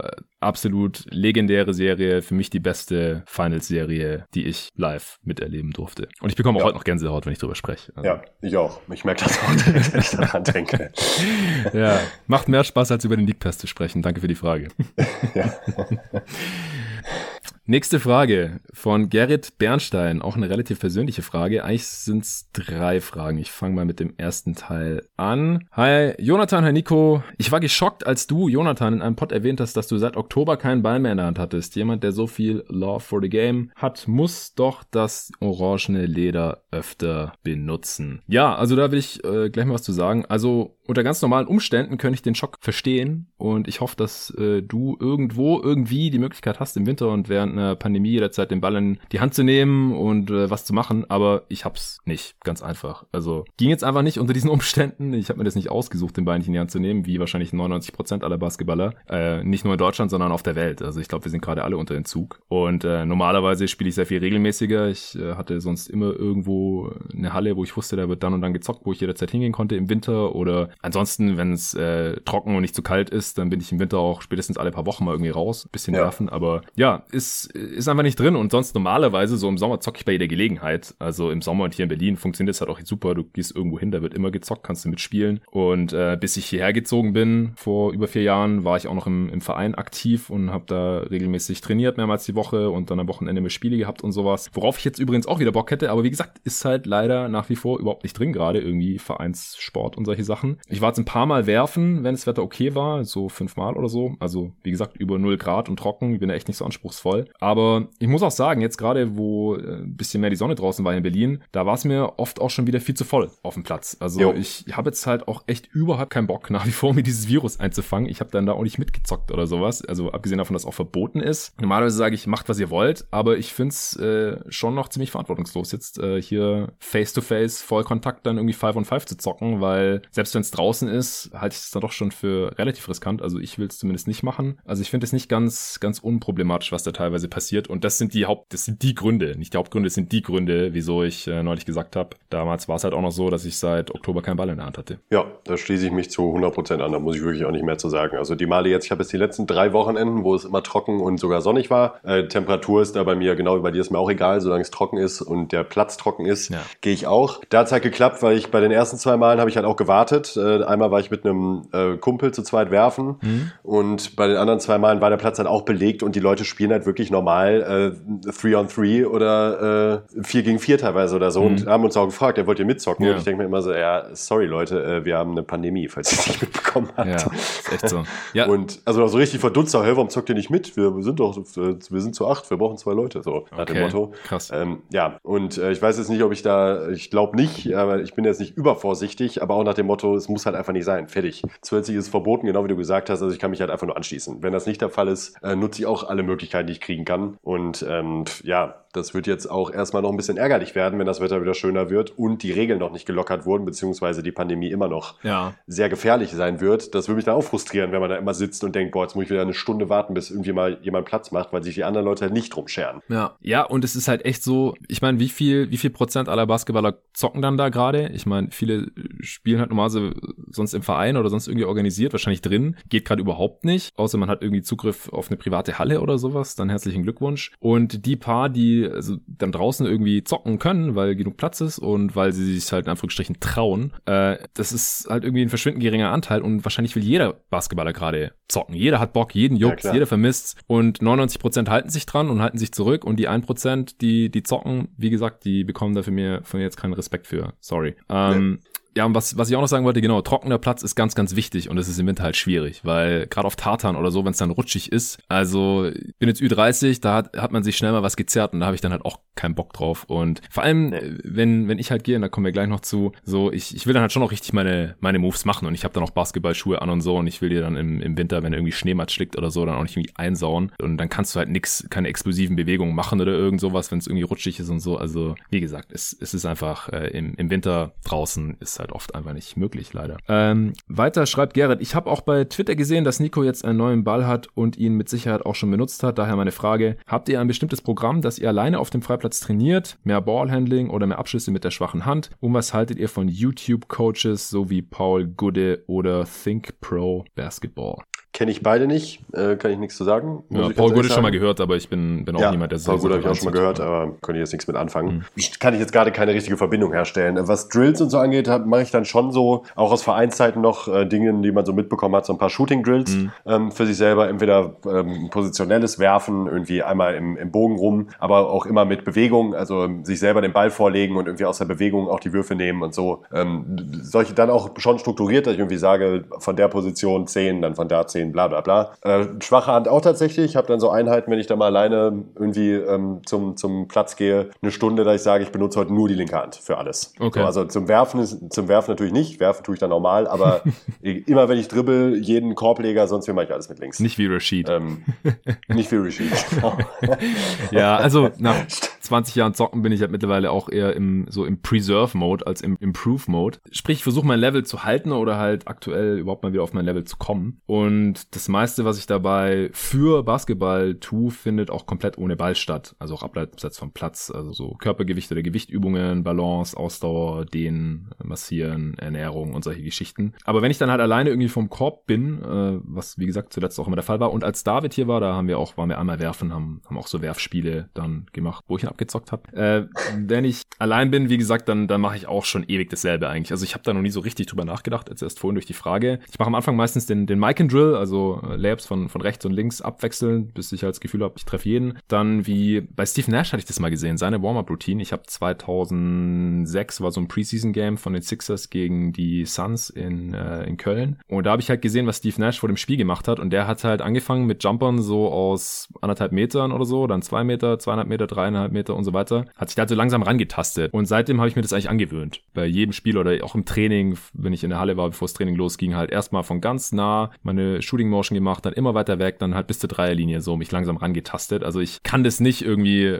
anzukommen und sofort Dreier zu nehmen oder sowas. Nee, also manche das, Leute das, können das, das ja irgendwie, ich, ich kann das nicht. Das mache ich auch nie. Ja. Das mache ich auch nie. Aber witzig, dass du das mit Steve Nash sagst, das mache ich nämlich tatsächlich auch und äh, mhm. genau aus demselben ich Grund. das machen viele, Steve, aber bei ihm ist mir halt aufgefallen. Ja, Steve, äh, Steve Nash hatte nämlich auch mal ein Video, ähm, mhm. so ein, so ein Drill-Video und da hat er nämlich auch, auch genau das erklärt. Und da habe ich mir das auch abgeguckt. Das fand ich nämlich auch cool. Er ist so Setshot, äh, Meter, wenn ja. nicht mal einen Meter vom Korb entfernt, äh, so die Motion langsam reinkriegen, immer weiter weg, dann irgendwann Jumper bis zur Dreilinie. Also original das genau. habe ich jetzt äh, Samstag auch noch ja. gemacht. Letzten sagen. Also ich mache auch oft irgendwie erstmal nur eine halbe Stunde, Stunde nur Setshots. Einfach ja, bis ich meine, meine Shooting Motion im, im Oberkörper drin hab. Dann halt nicht von der Dreilinie, sondern halt nur von, von der Midrange so. Und dann äh, nehme ich erst die Beine mit rein, weil dann hast du halt weniger Moving Parts so am Anfang, bis ich halt das Gefühl habe, ich habe jetzt den Touch und jetzt gehen irgendwie alle rein und dann fange ich an, richtige Jump Shots zu nehmen. Also man kann sich auch gerne nochmal diese Wurfdoktor-Folge mit Dennis Janssen anhören vom Dezember 2019, glaube ich, hier bei Jeden Tag NBA. Da hat er über die ganzen verschiedenen Bestandteile von einem Sprungwurf gesprochen, die ganzen Körperteile, die ganzen Moving Parts. Und äh, da denke ich auch immer wieder dran und versuche dann halt irgendwie meine Shooting Motion dazu zu perfektionieren und äh, vergegenwärtige mir da halt auch immer wieder die ganzen einzelnen Bestandteile von meinem, meinem Wurf. Und dann halt Jumper von all over the place, wie ich halt so Bock habe. Da, da habe ich jetzt keine so feste Routine oder sowas. Und da muss ich ja dann, wenn ich allein bin, auch zwangsläufig die ganze Zeit rebounden. Das versuche ich dann halt auch richtig zu machen, nicht nur irgendwie so den Ball einzusammeln, sondern wirklich ein bisschen mit, mit Energie und an meine Spots halt auch dribbeln, so als äh, wenn ich halt irgendwie da irgendwelche Gegner hätte. Aber ich mache jetzt keine extra Drills für irgendwas. Also manchmal spiele ich dann, wenn es eine Wand gibt, auch noch so Pässe gegen die Wand, äh, gerade irgendwie so Behind-the-Back-Sachen und sowas. Aber ich finde, alleine kann man halt eh nicht so wirklich Spielsituationen simulieren und deswegen nee. äh, versuche ich da nee. dann halt irgendwie, am, am liebsten zocke ich halt immer noch gegen andere. Also ja, auf jeden Fall. Bringt mir am meisten nicht nur, dass es mehr Spaß macht, sondern einfach die ganzen Game-Situationen, die kann man nicht so wirklich äh, replizieren, außerhalb von einem organisierten Vereinstraining oder sowas, was ich halt leider nicht mehr habe, wie gesagt. Und nochmal, ich kann es echt nicht erwarten,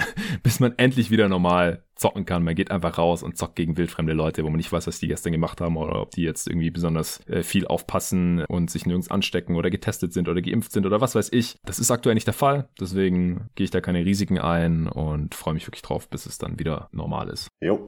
Letzter Fragenteil von Gerrit. Wir hätten doch einen Zweiteiler daraus machen sollen, Nico. Äh, er schreibt, meine zweite Frage bezieht sich auf, auf das Development Program der Knicks. Dennis Smith Jr. sah in Dallas ja gar nicht mal so schlecht aus. In New York furchtbar und bei Detroit fast wieder wie ein richtiger NBA-Spieler. Was glaubt ihr, wieso schaffen es die Knicks nicht, das Maximum aus ihren hohen Picks in Klammern Kevin Knox, Frank Nilikina rauszuholen? Vielen Dank und liebe Grüße.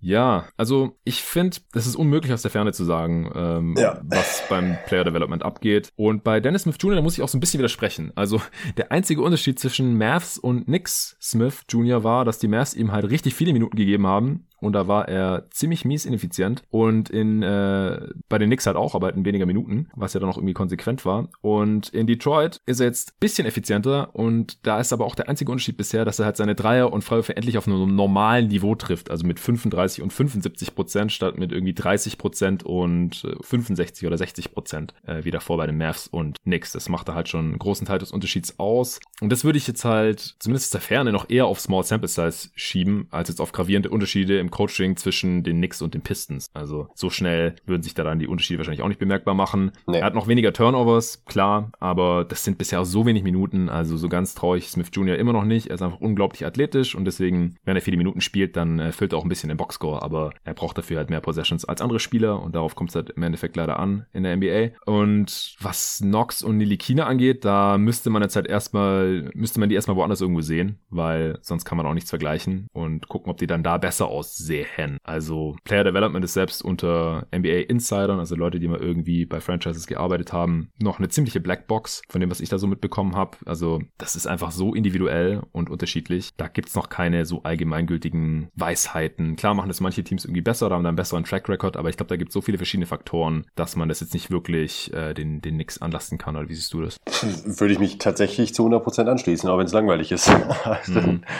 Sehe ich genauso. Ja. Und dass aus zehnten Picks, in Anführungsstrichen, nichts wird, also das kann ja auch so viele verschiedene Ursachen haben. Also es kann ja von vornherein schlechtes Scouting gewesen sein, dass man einfach gereached hat an der Stelle und der Spieler einfach sonst äh, von den meisten Teams erst irgendwie an 15 oder 20 gepickt worden wäre. Und da gibt es dann halt öfter Spieler, die, die einfach nichts werden. Und es ist halt auch immer ein bisschen Glück und, und Pech-Sache. Also es wird einfach nicht jeder Top 10 Pick gut. Das ist einfach historisch gesehen so. Ja. Oder ein Stück weit ist vielleicht auch noch ein bisschen Ungeduld. Also Nox ist immer noch erst im, im dritten Jahr und noch äh, ziemlich jung. Also da ist auch noch nicht aller Tage Abend. Das ist natürlich ein bisschen enttäuschend, dass er jetzt hier keine Spielzeit bekommt. Manche Spieler brauchen einfach einen Tapetenwechsel oder also da kann es so viele Faktoren geben, die jetzt überhaupt nichts mit dem Player Development Staff der jeweiligen Franchise zu tun haben, dass die Spielentwicklung da suboptimal abläuft. Deswegen, wie gesagt, ich würde da eigentlich keine Schlüsse draus ziehen wollen für nee. Smith Jr. Oder nee. So, wie viele Fragen haben wir denn noch? Drei. Marco Bingelli, spricht man das wahrscheinlich aus, schreibt, 2007 wurde Amari Stoudemire von NBA in Game 5 während den Playoffs gesperrt, weil er nach einem Schubser von Robert Ory gegen Steve Nash das Spielfeld betrat. Frage an Nico. Glaubst du,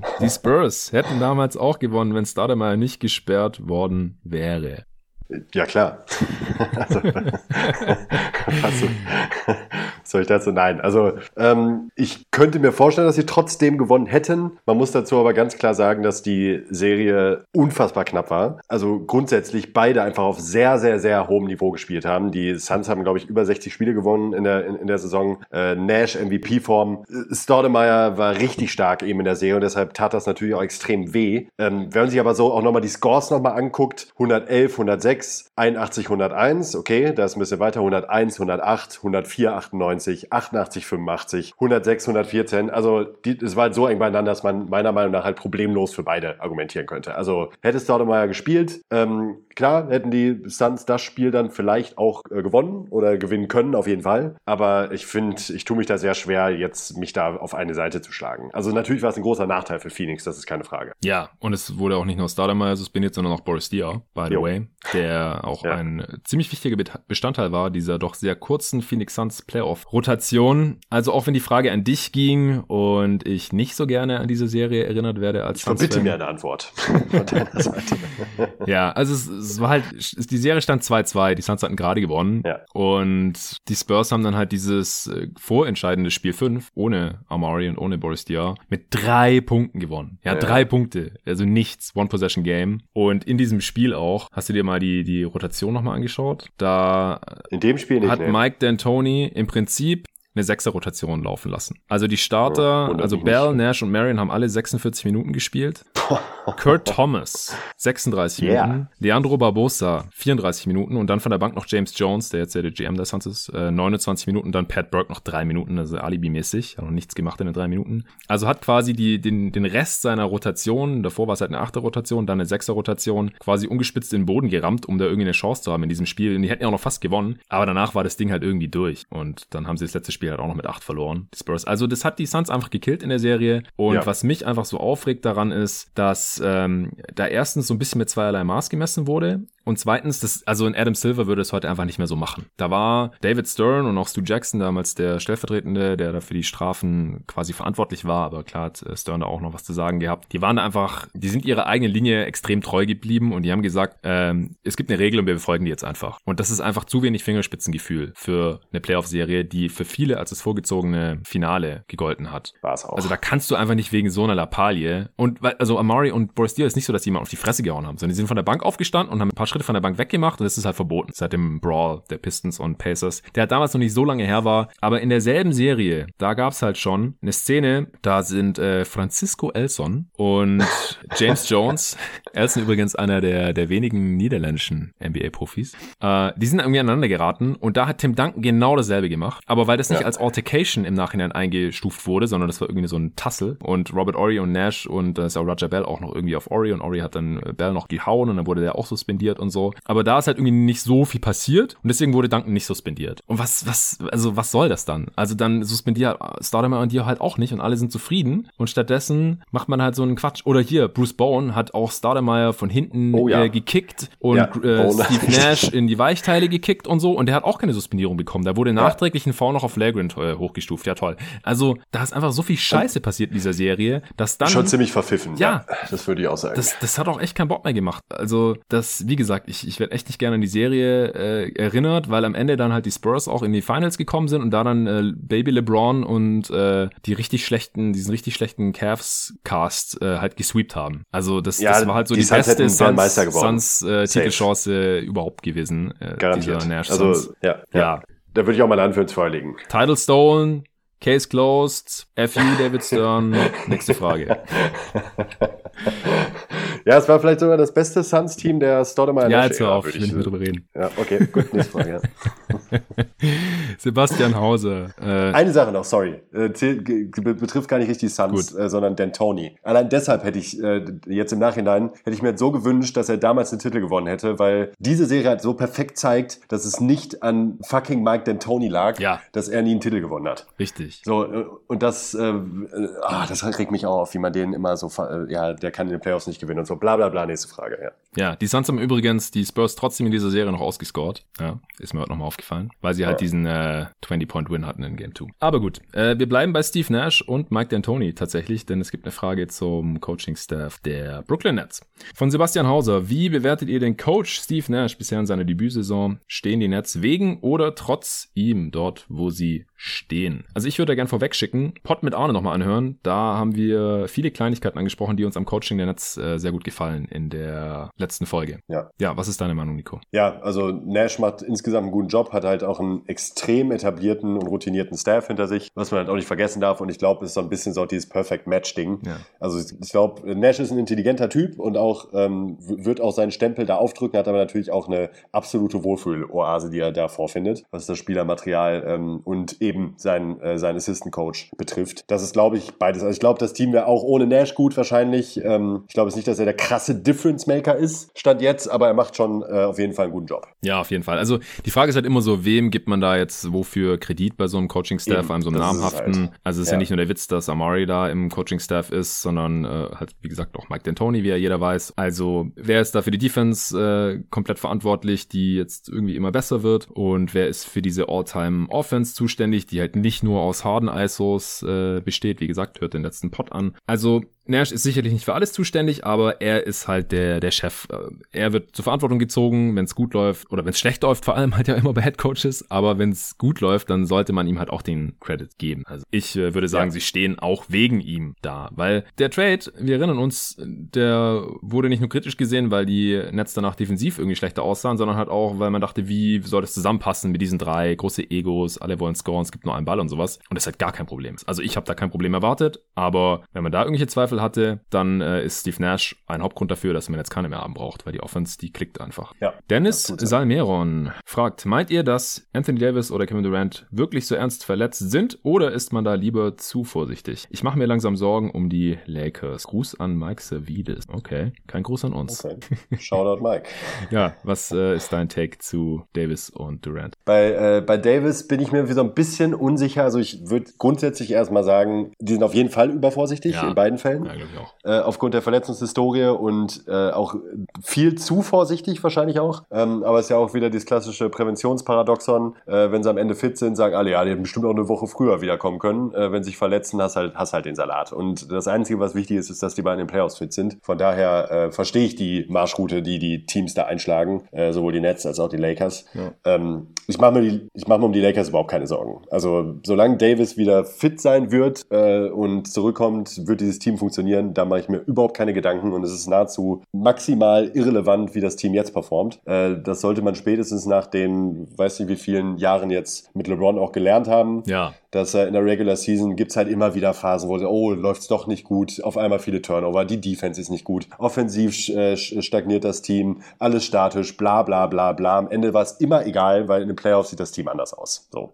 Deshalb, in der Hinsicht bin ich komplett unaufgeregt. Ich hoffe halt sehr, dass es bei Davis nichts Ernstes ist. Ja. Ich meine, wenn ich mich nicht täusche, dass Arne das angesprochen hatte, dass ihn so ein bisschen an Durant 2019 äh, erinnert. Ja, weil es ja die Wade ist. Ja, ähm, ich denke mal, auch sowas werden die alles bedenken und deshalb äh, im Zweifel spielt Davis erst in einem Monat wieder. So, ja. äh, bei Durant vermute ich ähnliches. So. Ja, Durant wird ja, Durant und AD werden, glaube ich, beide erst in ein, zwei Wochen wieder evaluiert und ähm, ich glaube auch, die werden sich da einfach Zeit lassen, weil sie lieber zu vorsichtig sind und ganz ehrlich, ja. was macht es jetzt für einen großen Unterschied aus in der Regular Season? Wir haben gesehen, die Nets funktionieren auch ohne KD so lang, also ja. werden auf jeden Fall Heimrecht haben und dann äh, haben sie trotzdem noch eine Chance auf Platz eins, wenn er dann irgendwann zurückkommt, vielleicht sogar ohne ihn schon und LA auch, wir haben das auch angesprochen neulich hier beim Western Conference Power Ranking, solange die in die Playoffs kommen, ist alles gut, die werden wahrscheinlich trotzdem einen Top-4-Record haben und es könnte sogar sein, dass ihnen Platz 4 lieber ist als Platz 2 oder 3 und Platz 1 kann man wahrscheinlich so langsam eh abschreiben, weil die Jazz stehen da und die haben den leichtesten Schedule in der Western Conference. Also könnte sogar attraktiver sein für die Lakers, weil dann treffen sie halt frühestens in den Conference Finals auf die Clippers anstatt schon in der zweiten Runde. Ja. Und ich denke mal, dass das halt immer noch die größte Hürde für sie sein wird in der Western Conference. Und das werden sie selber wahrscheinlich auch so sehen. Vielleicht äh, denken wir jetzt hier gerade schon viel zu viel nach über solche Geschichten. Ich glaube einfach, ähm, Anthony Davis und, und Durant, die werden hier jetzt äh, mit Samthandschuhen äh, behandelt, angefasst, weil sie sind erst in den Playoffs dann richtig wichtig und die Difference Maker. Und ja, darum, darum dreht sich halt im Endeffekt. Die Teams wollen beide den Titel gewinnen und dafür brauchen sie die beiden Dudes und dafür müssen sie fit sein und deswegen lieber jetzt hier fünf oder zehn Spiele mehr in der Regular Season pausieren lassen als zu wenig. Jo. Also ich glaube auch erst daran, dass die Lakers nicht mehr Favorit im Westen sind, wenn ich entweder weiß, dass AD nicht, nicht fit ist oder wenn sie ausgeschieden sind. Also genau, freulich. Genau das, ja. Ja, dann wären wir schon durch. Vielen Dank dir, Nico, dass du hier deinen Montagabend geopfert hast. Und natürlich auch vielen Dank an alle Fragensteller. Wie gesagt, nicht traurig sein, wenn eure Frage jetzt nicht drangekommen ist. Äh, wenn die euch wirklich auf der Seele brennt, dann gerne bei der nächsten Gelegenheit stellen. Wir äh, müssen uns einfach irgendwie hier einschrecken. Alle Fragen zu beantworten ist leider nicht mehr drin. Es gibt die Woche auf jeden Fall noch ein Draft Prospects Update. Das äh, erscheint dann die nächsten Tage. Und dann äh, das absolut äh, Neue hier bei Jeden Tag NBA, was ich letzte Woche schon angekündigt hatte. Das hätte eigentlich am Freitag stattfinden sollen. Das wurde jetzt verschoben. Ich habe noch keinen neuen Termin bekommen. Das äh, soll wahrscheinlich auch irgendwann in dieser Woche noch stattfinden. Deswegen musste jetzt gerade ein bisschen flexibel bleiben. Am Wochenende, am Sonntag wird auf jeden Fall was für die NBA Trade Deadline, die ja nächste Woche Donnerstag dann sein wird, aufgenommen werden. Das kommt dann entweder spät am Sonntag oder früh am Montag. Also diese beiden Pots sind diese Woche auf jeden Fall diese beiden Aufnahmen sind diese Woche auf jeden Fall noch geplant und wenn alles klappt, dann kommt auch noch das dritte dazu. Aber wie ihr gerade schon gehört habt, es wurde letzte Woche schon verschoben, deswegen will ich jetzt hier nichts versprechen oder gar jinxen, bevor es nicht wirklich in Stein gemeißelt ist. Ich bin äh, sehr, sehr gespannt drauf und ihr könnt das auch sein. Mehr kann ich da jetzt gerade nicht verraten. Ansonsten danke fürs Zuhören. Wie immer, vielen Dank auch an My Müsli fürs Sponsoren dieser Folge und bis zum nächsten Mal.